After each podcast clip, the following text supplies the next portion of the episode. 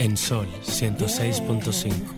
Por dentro. Tus emociones, tu corazón, la valentía, el amor, la paz que llevas, el amor que das, tu espíritu, lo que llevas por dentro,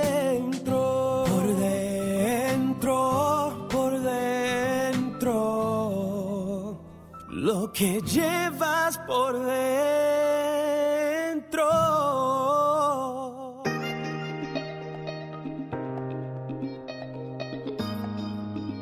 Buenas tardes, República Dominicana. Qué bueno que tenemos la oportunidad de encontrarnos con todos ustedes. Agradecida de Dios del privilegio de porque aún estamos con vida. Mucha gente estoy diciendo que no termino por entender qué pasó con los seres humanos después de la pandemia, que la vida se ha cortado tanto, que nos vamos tan pronto que no tenemos tiempo ni siquiera para la buena poesía, pues en el trayecto del intento desaparecemos y preguntamos por los amigos y fulano murió de qué, de un infarto y fulano murió de qué, de un derrame. Y uno dice, ¿qué es lo que está pasando con la vida? ¿Qué nos está pasando? Se nos va la vida amiga? Se nos va la vida y se nos van las personas queridas, es lo grande. A veces no nos preparamos para ese momento y ese episodio porque los seres humanos en principio nacimos para estar en la tierra para siempre y hubo una interrupción que hizo que eso cambiara y pareciera que nosotras estamos viviendo como si no nos fuéramos a ir nunca. Y cada vez que se nos va un ser querido, es un momento para sentir tristeza, pero, pero también para crear ese estado de conciencia de que no debemos llorar a las personas cuando se van, sino que debemos amarlas mientras aún están con nosotros. Así es, estaba viendo esta semana una interesantísima campaña que está desarrollando el Fondo de las Naciones Unidas para la Niñez. El UNICEF tiene una campaña en las redes sociales acerca de la salud mental. Y creo que es tiempo de que todos comencemos a tomar responsabilidad acerca de qué tan deteriorada ha quedado nuestra salud mental a propósito de la pandemia. En un mundo en recesión, que dicho sea de paso, no la sentimos en este país. Solo hay que darse una vuelta por la sala donde están los espectáculos y ahí nos daremos cuenta de que los dominicanos somos muy especiales. todo lleno, todo caro, pero lo gozamos. Una forma Así también resolvemos. de buscarle sentido a la Por vida. eso tenemos menos problemas de salud mental. Nosotros nos la gozamos toda, como nos estamos gozando esta tarde. El privilegio de poder compartir con dos buenos amigos. Con él me une una amistad que no recuerdo desde cuándo, pero puedo decir que desde hace muchísimos años. Lo he seguido, he compartido escenario con él. La vida me ha dado la brillante oportunidad de compartir en más de una ocasión cabina. Es un ser humano que he admirado siempre por su superación, por su entrega, por su honradez, por su dignidad. He conocido pocos seres humanos como él y yo me lleno de orgullo de decir que tengo el grandísimo privilegio de ser amiga de Fausto Bueno Bueno. Y de paso, nada viene solo. También he logrado conquistar el afecto de una mujer que por muchísimos años ha sido su compañera, su soporte, eso que de alguna manera el bastón donde se apoya para cuando pueda tambalear, saber que hay unos brazos cálidos que están ahí para recibirlo. Mi amiga pastora. Tienen una noticia que a mí me, me llena de orgullo. Un libro parir un libro, amiga, no es fácil. Bueno, ya ellos tienen Y una, fam- familia larga, bien y en grande, estos bonita, y ahora tienen un, nue- un bebé. un bebé, un bebé que nosotros vamos a celebrar. Vamos a celebrar. Buenas tardes, Fausto y Pastora. Qué Muy bueno que estén aquí con nosotros. Muy buenas tardes a los amigos, a las amigas de por dentro. Gracias a Luz, gracias Estela, gracias a tu equipo que nos permite estar en este programa y muchas gracias por todas esas cosas que has dicho de mi persona. Yo sé que lo dice porque eh, eres mi amiga y que eh, mm, así me quiere. Entonces, gracias, gracias por todo eso. Aquí estamos, acompañado de nuestra compañera de vida, Pastora Reyes, que como dice el, eh, Luz, hemos estado publicando ya que vamos a poner a circular ese primer libro sobre la historia, sobre el valor de la solidaridad historia de la educación de personas ciegas en la República Dominicana. Esto será el próximo día 23 de este mes en la Biblioteca Nacional. Y esperamos que el libro llene las expectativas, que la gente pues se sienta eh, bien cuando lo pueda leer y que eh, las informaciones que van a aparecer en él pues llenen su- su- sus deseos de aprender más sobre esta historia, que es una historia bien interesante. Estamos trabajando en los años desde 1943 hasta el 2018, que fue la fecha en que nosotros eh, salimos ya del trabajo oficial con las personas ciegas del país, aunque el trabajo sigue siempre de uno alre- alrededor de este tema, de este sector, pero oficialmente eh, salimos del trabajo del Ministerio de Educación en esa fecha, pastora.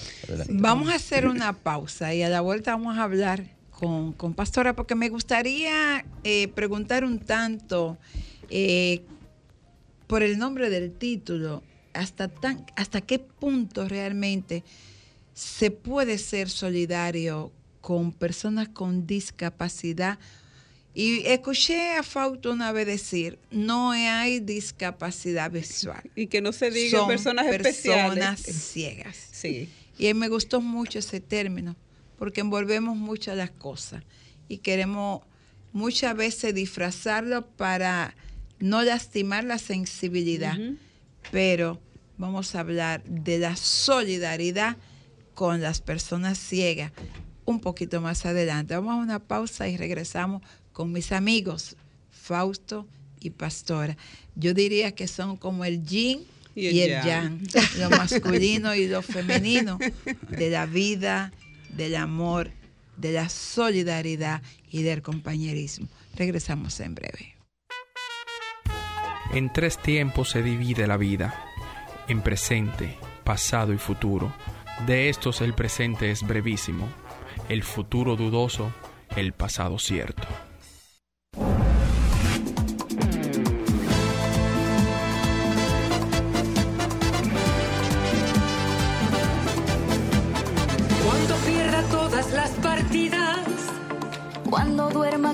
Soledad. Cuando se me cierren las salidas y la noche no me deje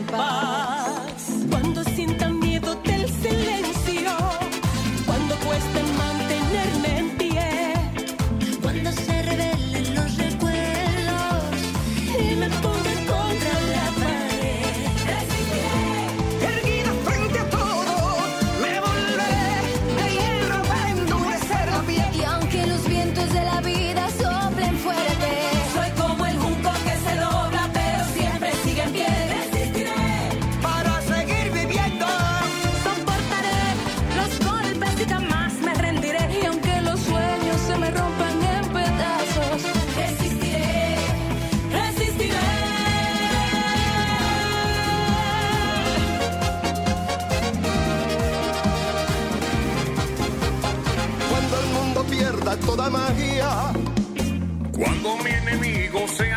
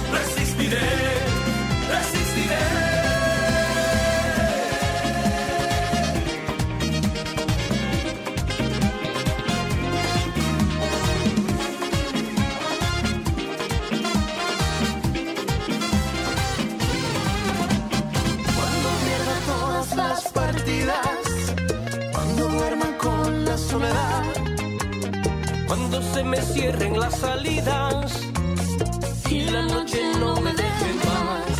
Resistiré, erguido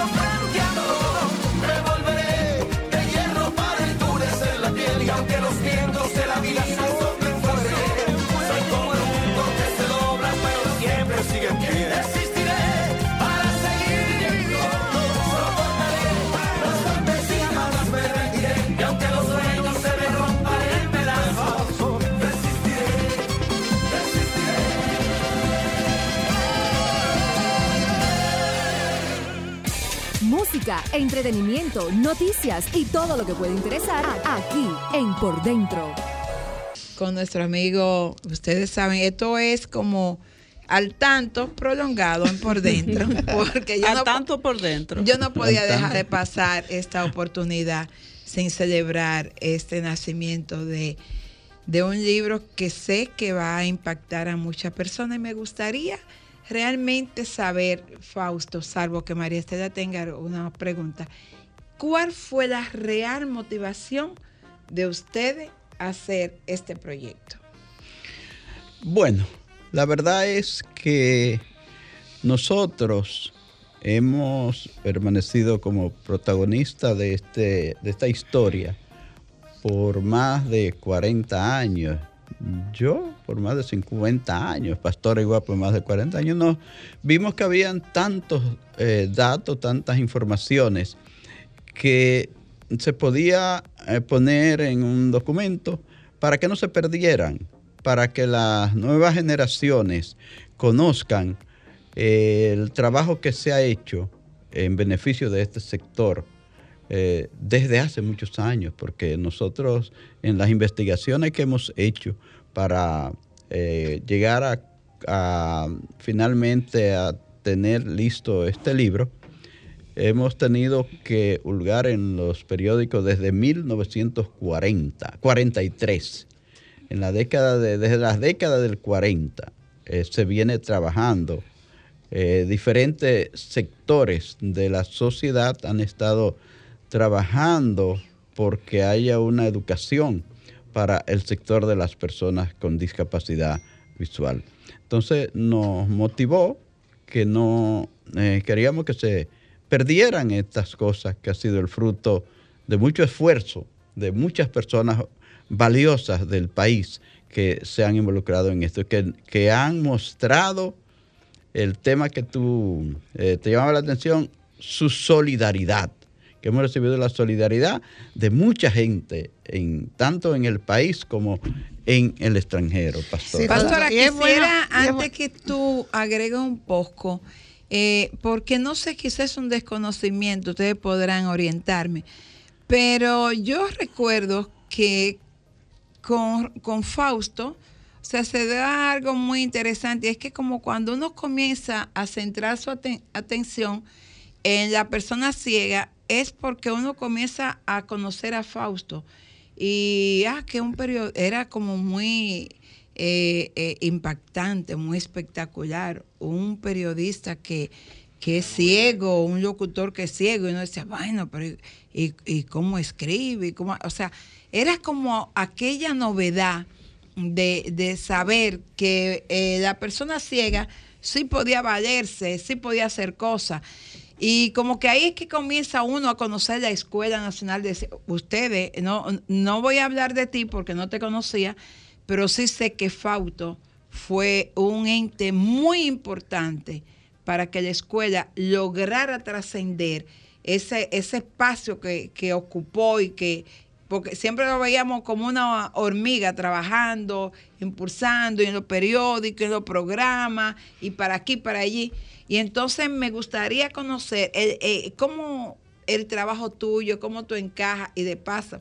Hasta yo quiero saber cómo se enamoran Fausto y Pastora. Bueno, Porque- yo le quité eso. Yo, quiero- espero que eso esté en el libro, porque Yo yo, escuché esa historia en de el amor libro. y yo No, eso eso- en el libro lo En- quiero en el libro encontrar. hay una página No. de la solidaridad, De la solidaridad de- dedicada a, a al amor. a la- a el amor más pedazo. allá de la solidaridad. Eso- vendrá Eso- luego. eso al menos al menos que la hayan dejado en blanco esa página Digo, para escribirla después. Cuando viene a famoso, ver- el famoso deja una, una Cuando página en viene a ver, blanco dejaron la página en para blanco. seguir para seguir la No. intriga ¿Verdad que Eso- sí? Para después hacernos un libro claro que di, es titulado El amor no es ciego. claro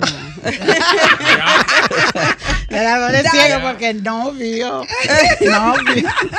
Bueno, déjame Háblame, decirte pastora. algo. ah, Para decirte una anécdota, algo. me da.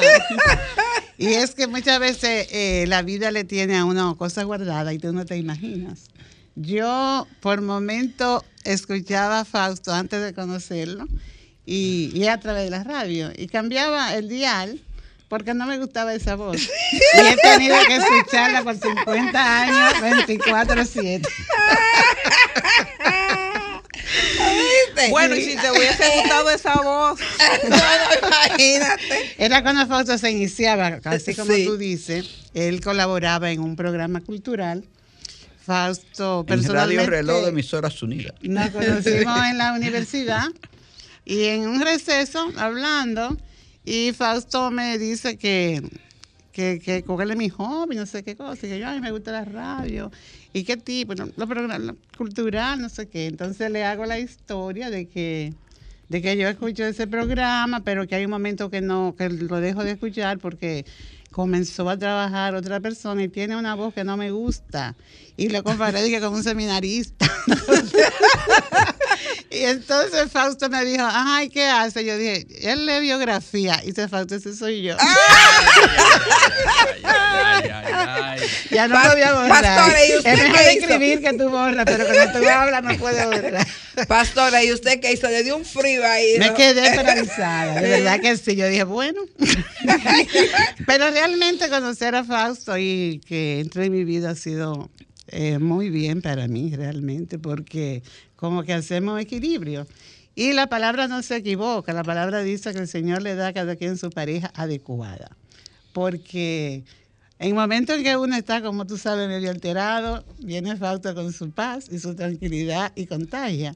Eso es equilibrio. Y, y en base a ese equilibrio, a ese respeto y a esa comprensión, pues hemos podido estar por tantos años juntos y llevar una familia y, y trabajar juntos, porque todo, desde ese entonces siempre trabajamos juntos, porque eh, Fausto de una forma muy sabia me ha introdu- introducido en algunas áreas que a mí no me gustaban, pero lo he hecho.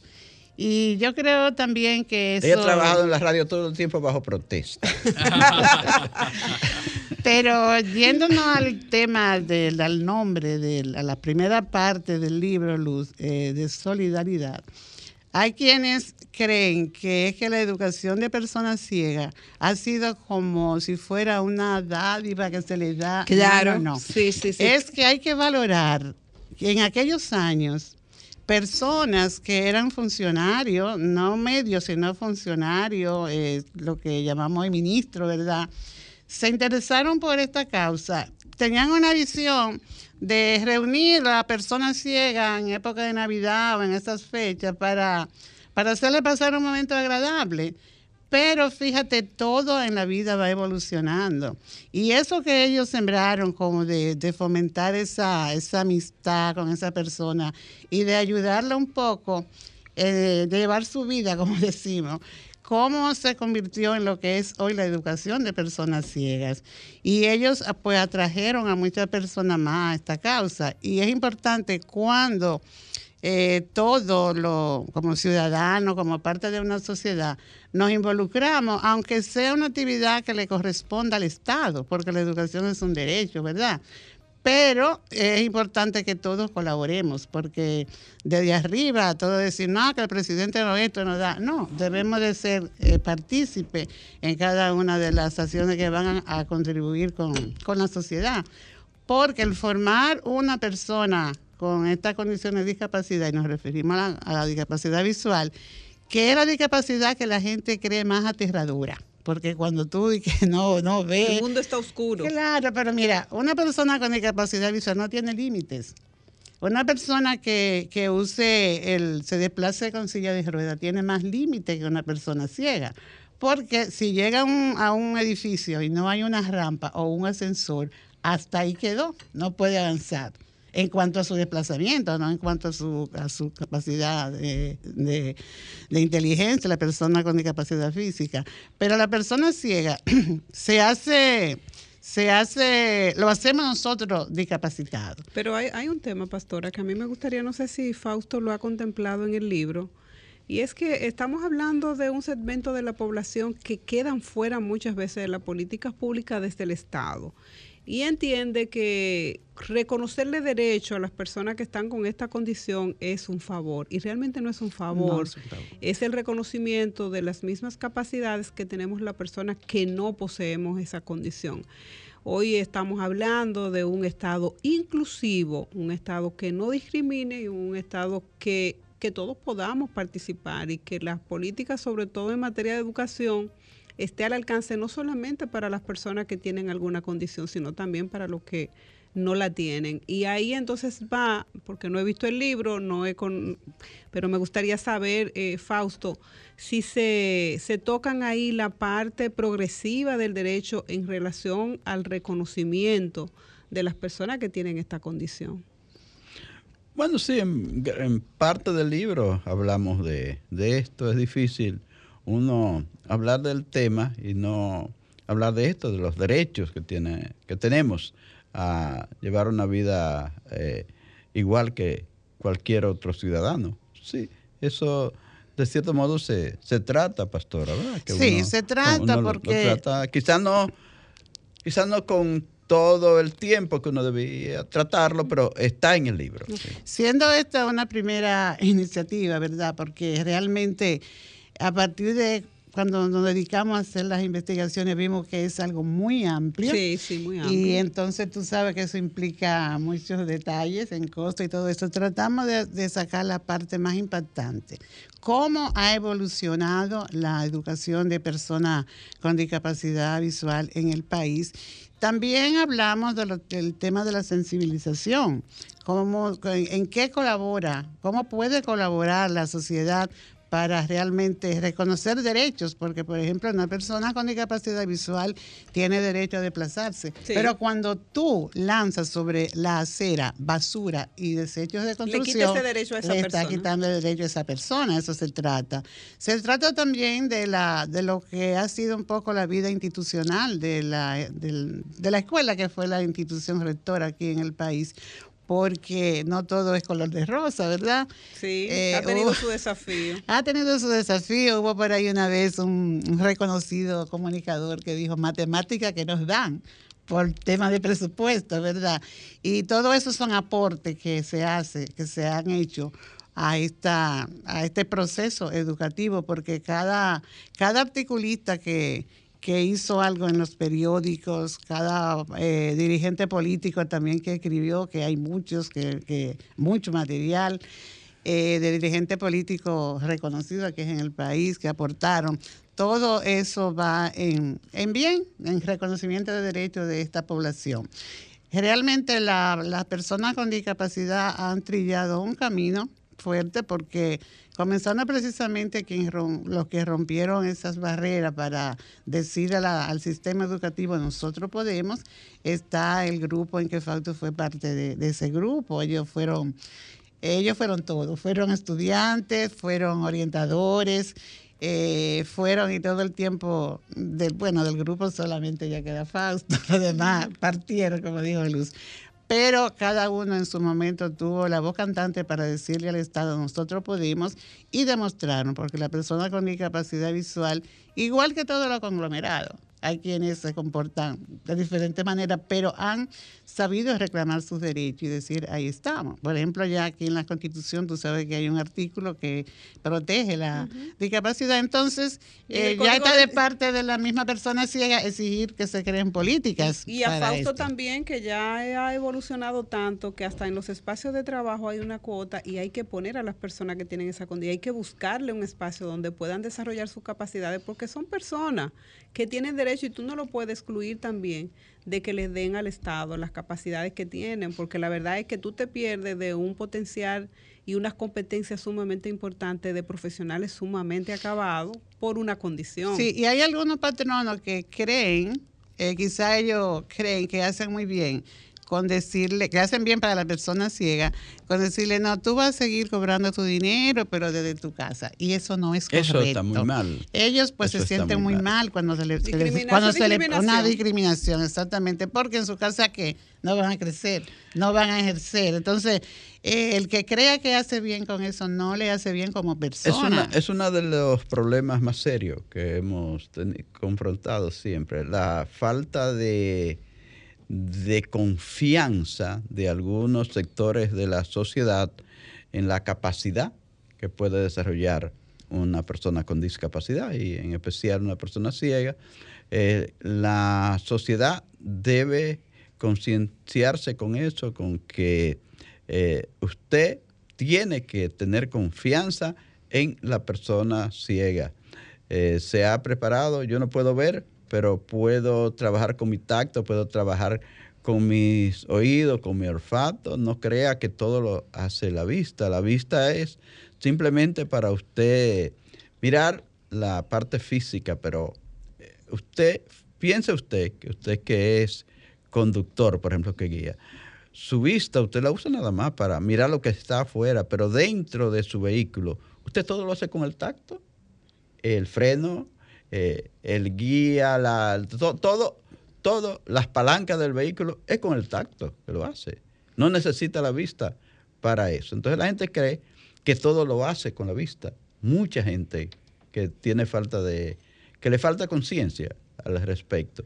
Eh, en, en la medida, en la medida en que la sociedad tenga esa confianza con la persona con discapacidad, pues tendrá eh, más éxito esa persona. Voy a dejar una preguntita en el aire porque ya tenemos que ir a, a comerciales y me- para que me la respondan al regreso.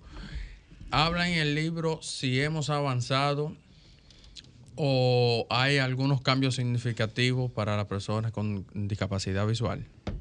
Regresamos en breve. Perfecto.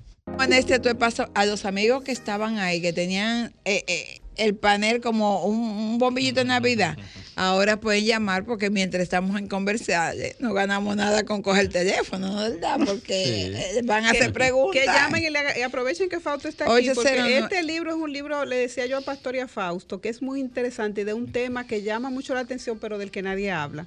So, tú te convences de la situación cuando tienes la posibilidad de compartir espacio de trabajo o espacio con ¿Cómo pareja, es, Ricardo? Yo siempre con personas que tengan esa Ay. condición. Realmente uno Hola, buenas. Buenas, sí, quiero que me escuchen. Hola. Sí, prim- yo soy una persona no vidente. Yo era Ajá. profesor de liceo de Estados Unidos, no eran ciegos. Ayudé muchos ciegos en el- cuando era vidente y ahora soy- se cambiaron los papeles. Quiero felicitar a ese lindo matrimonio, la princesa Pastora y el príncipe Fausto Bueno, por Corona. tan combinados que están. Y tiene un matrimonio muy lindo y están muy acoplados. Este, esa inclusión de las personas discapacitadas es muy importante porque si las personas discapacitadas no nos capacitamos y encontramos personas que, confíen en nosotros, no podemos hacer el papel. Es como cuando se exige un primer empleo a una persona que no tiene experiencia. Claro, De claro. manera que yo estoy de acuerdo con lo que dicen. Le, ¿Su nombre? Roberto Reyes. ¿Desde dónde nos llama Roberto? Yo de la mi hogar, la calle tercera de mi hogar, le dice a Fausto, Sanjuanero, Que una- ¿verdad, Roberto? ¿eh? Sanjuanero usted. No, sí, sí, me gustaría porque los el sajonero nunca pone mala cara. Ay, Es que- eh, es que bueno, ya una sanjuanera que al lado cada siempre vez la veo sonriendo. Ah, por eso usted le dice el chenchen a Fausto. que le- lo amarró ahí. Mire, Gracias, Roberto, por algo tu llamada. Yo soy no vidente que estaba una vez en el banco y usted le dijo a la esposa mía, una blanquita, que le dejara pasar. Ella falleció. Yo recuerdo que usted estaba, usted vive en Santo, en, la- en Santo Domingo Este. Y usted le dijo a la esposa mía, pero dígale que lo dejen entrar. Y entonces me di cuenta que era usted porque yo pedí la descripción. Ah. Gracias por todo, muy lindo matrimonio y cuando yo sea grande quiero ser como ustedes. Gracias a ti, de verdad que qué bueno que la gente puede eh, ver en ustedes esa... Yo le dejo una pregunta. Ay, sí, verdad. la- Sí, pero la- antes quiero decirle algo a Estela. Mira, uno de los propósitos del libro es precisamente lograr un cambio de actitud en la sociedad. Para que la- el libro no es un manual de, de estrategia para trabajar con personas ciegas, sino más bien diríamos, podríamos decirle hasta una recopilación de evidencia de que se puede. Porque cuando ya se logra cambiar las actitudes, todo se abre, todo camino, no hay Buenas. barreras. Hola. Buenas tardes. Hola, Buenas tardes, Juan María del Orbe de este lado. a su orden. Sí, precisamente llamar, ¿no? Para identificarnos con lo que nuestro profesor Fausto y doña Pastor explican.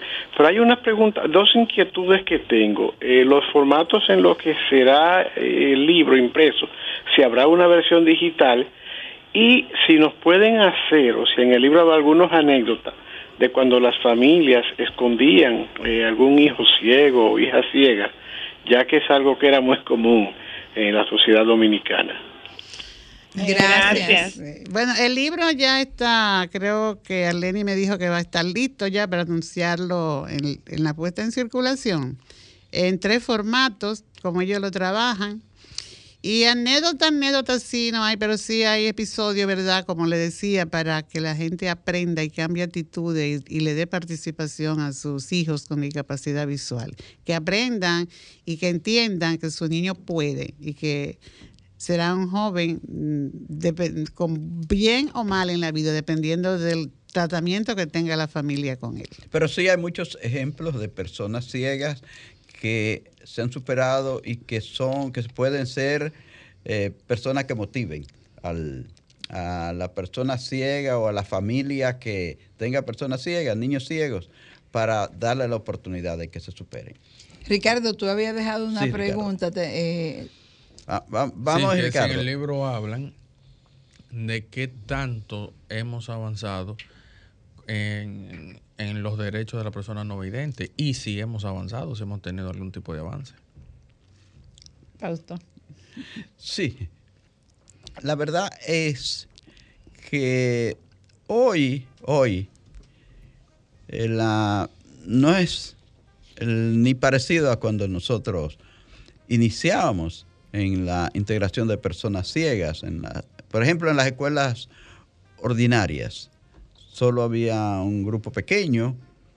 Ya hoy hay eh, centenares de, de niños ciegos que están en la escuela común.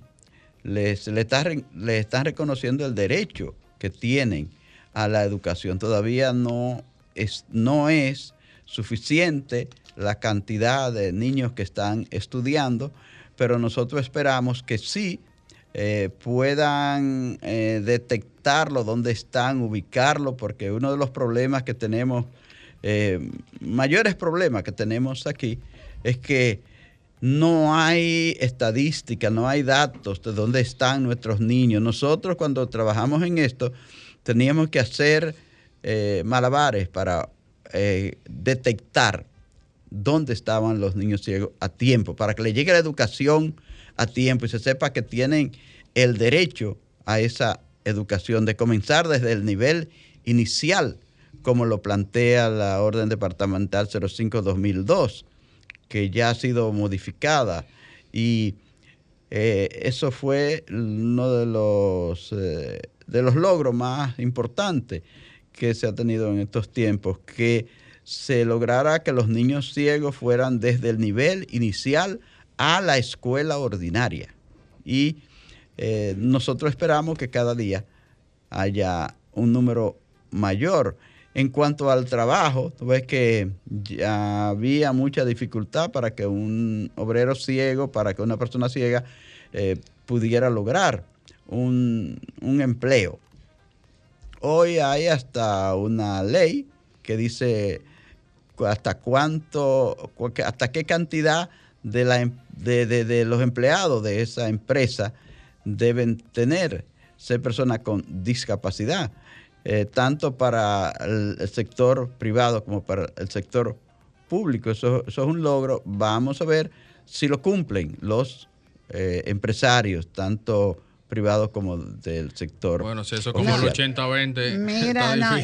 Ah, fíjate, es. como decía Sí. Fausto, el mayor logro ha sido ese, que, que los que lo- los ciudadanos, ¿verdad?, con discapacidad visual desde sus primeros años tengan libre acceso a, a la A escuela. sí. Porque nosotros era pidiéndole el favor a un director, ya no, ya nadie puede decir no puede, hay que buscar un, hay- tiene que haber un espacio igual que los demás. Usted decía una palabra poderosa que, que espero que los que tengan la, la oportunidad o los que tengamos la oportunidad, porque me voy a leer el libro, de poder crear ese estado de conciencia de las cosas, porque eso es lo que va a hacer la diferencia.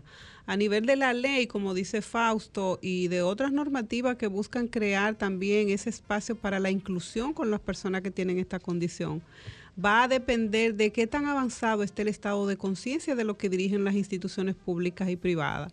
Y aunque voy a hablar de mi casa, debo decir que, que es una responsabilidad de, de la, en la Junta Central Electoral, le hacía el comentario, de que hoy hay personas con algunas condiciones de diferente no, ca- ca- discapacidad de visual, a veces para el desplazamiento y eso, pero están realizando una labor y están realizando un trabajo admirable porque se entregan, y hay que decirlo, es la verdad, son gente con niveles de compromiso y de capacidad como nada, que de no incluirlo el Estado y las instituciones privadas, se están perdiendo de un personal que, que tiene todas las condiciones y la competencia para realizar su trabajo y su tarea como lo hacemos las personas que no tenemos la condición. O sea, que no dejarlo entrar, eh, le estaríamos privando al sector productivo y, y a todos los sectores de la sociedad de un segmento de la población que de verdad está en condiciones para realizar labores con altos niveles y estándares de calidad y de compromiso. Y no solo dejarlo entrar, sino aplicar los postulados de la Convención de los Derechos de la Persona con Discapacidad, que el patrono, el empleador, debe de adecuar el, el el ambiente de trabajo laboral a la posibilidad de la persona con discapacidad, en este caso visual. Por ejemplo, una persona con discapacidad visual bien se puede desempeñar en una recepción y puede registrar porque hay uno hay un tipo de recurso de voz que le permite manejar su computadora y tiene debe de adecuarse. La voz más agradable que hay en la institución es la de un no vidente. Cuando yo lo llamo, le digo, Manuel, ¿cómo está? María Estela, muy bien, gracias. O sea, señores, tú te pierdes de, de, de ser atendido por un profesional que te está escuchando. Claro, entonces ese, ese entorno laboral debe de adecuarse a la posibilidad de la persona con algún tipo de discapacidad.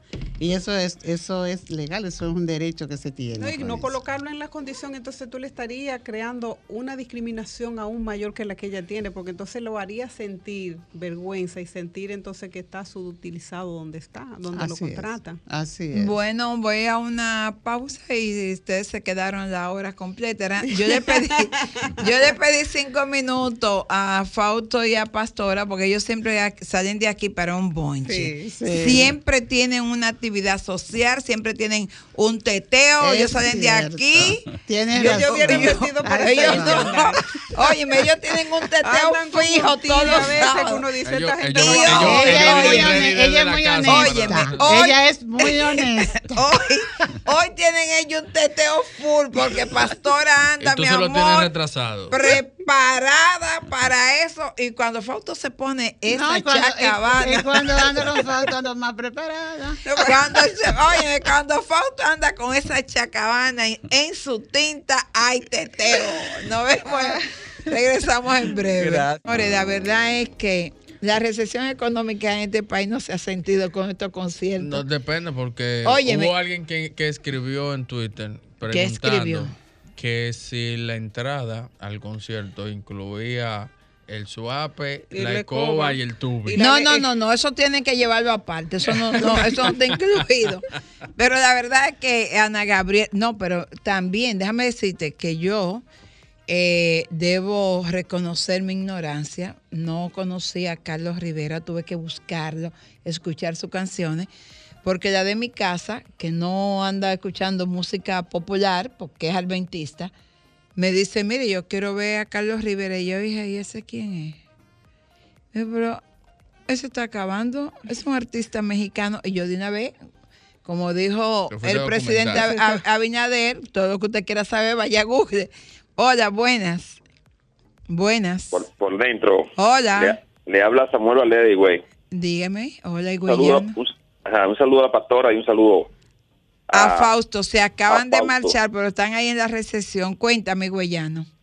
mi hermana. Yo le estoy llamando para hacer una pregunta. Anda, se le fue, se le acabó en los minutos. Después, ¿cómo es posible que un hombre de Higüey no No, tenga no, es minutos? que está llamando de lejos. Mira, Se cortó. Óyeme, déjame decirte. Mira. Y yo, Ese no siguiendo, dice de que el siguiendo- cha- de que el chavo enviaba, eh, envidiaba al Kiko y Kiko no tenía nada, ¿no es ese? Al revés. Eh, que- que- que- Kiko envidiaba al chavo y el chavo, no no tenía nada. Mira, entonces voy yo y chequeo, bueno, y comienzo a buscar y el tipo acabando en Estados Unidos, en todos lados, todos conciertos. Eh, Bueno, veo que está lleno y hoy me informan eh, que la contraparte. ella- no, no, ella- él está soldado, hay que abrir otra función, pero la gente se ha quedado loca buscando. Digo, pero ¿y cómo es el asunto? O- Oye, los La herreros. recesión, la recesión económica no llega al mundo del espectáculo. Los herreros están picando. Pero de están soldados. Pero están soldados, soldados, soldados. Mira, la pandemia, la ver- pandemia dejó dos ganas de la gente divertirse. De- ¿Sabes qué hoy- pasó, Carmen Luz? Que la gente entendió que estando dentro de la casa, eh, mucha gente Se se, iba a volver loca. No, se iba a volver loca. Y la gente, la pandemia, ese tiempo de confinamiento le enseñó lo bueno que era la libertad. Mana. Y poder desplazarte, elegir ir a ver a un artista que te gusta, No, un hoy, concierto. no, tú sabes que, que me estoy dando cuenta que la gente está tratando de aprovechar el El máximo. la- máximo todo. la, gente no está dejando nada para Nada mañana. para maña- que mañana Te es lo estoy diciendo Es porque que yo, yo le dije a alguien, bueno, pero quizá van a abrir, porque ella andaba detrás de dos special guests y, y tenía dos horas, esa hizo casi dos horas pegada en una computadora. Me dijo mi hija dije, que lo que fueron el primer día, y que a las mujeres les gusta tanto a Ana Gabriel, que ¿Qué? fueron el primer día, el segundo día, el tercer día, y que el cuarto día, eso es ella, que Sí. su historia, dijeron el que fue la primera vez. que no venga más, que no venga más. Bueno, esa estaba preparándote un viaje para ir a ver a, a- a- a- a Miami. Y te digo, y yo dije, no, pero es que me dicen, no, es que ya uno no puede dejar nada para mañana, porque uno no sabe si mañana va a estar Mañana es incierto, mañana no es seguro. Buena, hola. Hola. Hola, buenas. ¿Sí? Mi nombre es William Vázquez, soy no vidente. Yo voy a cumplir 20 años no vidente. Ajá. Y entiendo que el que se propone la cosa lo hace. Yo tengo 73 años, ahora en junio voy a cumplir 74. Y yo aquí en mi casa, mi esposa cumplió ayer un año y nueve meses de muerte. Y yo aquí en mi casa cocino de todo. Lo que no hago es el arroz, se lo dejo a la hija mía que lo haga por, por- por- por el problema de la medidera del agua. Ah, ok. yo cocino, yo limpio, yo lavo aquí con la hija mía, y yo hago de todo. Y, y mi esposa tenía problemas que se dializaba y cosas, y yo la ayudaba mucho. Excelente, claro, es que no, es que no, No hay no, límite. no hay límite. Y bueno, para el arroz tengo entendido que a una taza de arroz no le echa dos tazas de agua y va quedando bien. O sea que ya aprende a hacer ese truquito. Mira, pues sí, dame 30 segundos, ya me voy. Mira, entonces, Carlos Rivera también está lleno, eh, y es en el teatro, ya eso está lleno, y ahí no hay tu tía. El mercado está, da para todo. Esto y este está- mercado de Mira, la que te iba República a decir Dominicana. que el miércoles, que tampoco conocía bien, fui a ver a un artista que se llama Melende. Melende. Español. Ese, ese, Español. Ese artista a mí me dejó impactada. Ah. Cuánta calidad, cuán- qué buena vibra, qué buenas letras, cuántas buenas historias. Y Eres una encuesta para ver quiénes habían tenido en su vida un amor, dos amores, tres amores. Era ¿Y incluido cómo tú siempre. quedaste? ¿Cómo tú quedaste? Yo nunca levanté la mano. Dijo, Vámonos. ¿En cuánto no, quedaste? el próximo sábado.